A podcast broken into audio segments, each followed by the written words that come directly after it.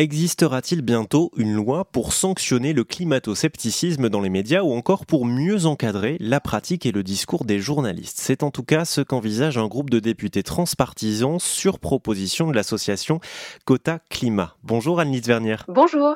Alors on, rappelle que votre association Cota Climat mesure l'évocation des sujets climatiques dans les médias et, les pointe du doigt quand, quand ce n'est pas très bien fait, comme vous venez de nous le dire. On ne connaît pas encore le contenu de cette proposition de loi puisque les députés vont se pencher dessus. Ce qu'on en revanche, ce sont euh, les préconisations de votre association. Est-ce que vous pouvez nous, dresser le tableau un petit peu? Qu'est-ce que vous, vous préconisez pour cette potentielle loi? Globalement, euh, il y a énormément de mesures qui sont relatives à l'ARCOM, euh, qui est du coup donc une autorité régulatrice pour les médias audiovisuels, donc ça ne traite pas tout ce qui est la presse écrite. et donc on a décidé de renforcer énormément les missions de l'ARCOM, puisque la loi qui, a, qui a créé l'ARCOM et qui définit ses missions euh, en la lisant, en fait, on s'est rendu compte qu'elle était très peu, euh, euh, très peu approfondie sur l'aspect justement des enjeux écologiques. Il y avait des mentions de développement durable à certains endroits, dans certains articles, mais c'était très peu étayé.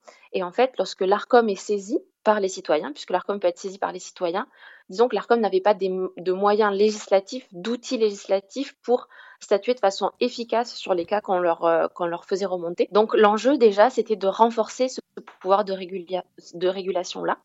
Justement, Annelise, avant de revenir sur, sur, sur les chartes, j'aimerais bien qu'on s'arrête deux petites secondes sur, sur l'ARCOM. Si je comprends bien, euh, le, fait de pouvoir, euh, le fait de permettre aux citoyens de s'emparer euh, de la question et de dénoncer, par exemple, de la désinformation autour du climat et d'en saisir l'ARCOM, c'est un peu comme quand on fait la même chose pour des propos, exemple, racistes qui sont tenus à la télévision. On peut, saisir l'ARCOM. Donc, dans vos préconisations, ce serait de pouvoir le faire aussi sur la question du climat, c'est ça? Exactement. Et en soi, on peut déjà le faire aujourd'hui. Euh, lorsque on voit euh, des, propos, euh, il y a le cas qui est très connu, par exemple, de, Claire Nouvien et, Pascal Pro sur CNews en 2019.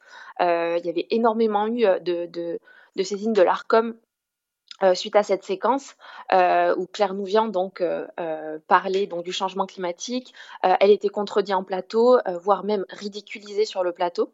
Euh, et donc, euh, beaucoup de citoyens avaient saisi l'ARCOM à ce moment-là, et l'ARCOM n'avait euh, rien statué. L'idée, en fait, à travers cette mesure dans la loi, n'est pas de modifier un amont, disons, à la ligne éditoriale d'un média, puisque ce serait une atteinte à, sa, à, sa, liberté de presse.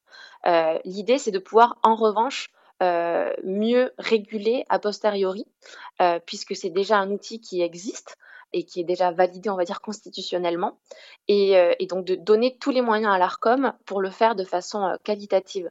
Et donc l'idée, c'est de donner à l'ARCOM les moyens de statuer lorsqu'on voit, par exemple, que euh, sur un plateau télé ou alors à la radio, disons que le journaliste, le présentateur ne cadre pas suffisamment bien le débat et au final, on va se retrouver dans une situation où les propos qui sont tenus vont contredire euh, le consensus scientifique mondial ou alors vont avoir tendance à minimiser euh, la crise écologique au global.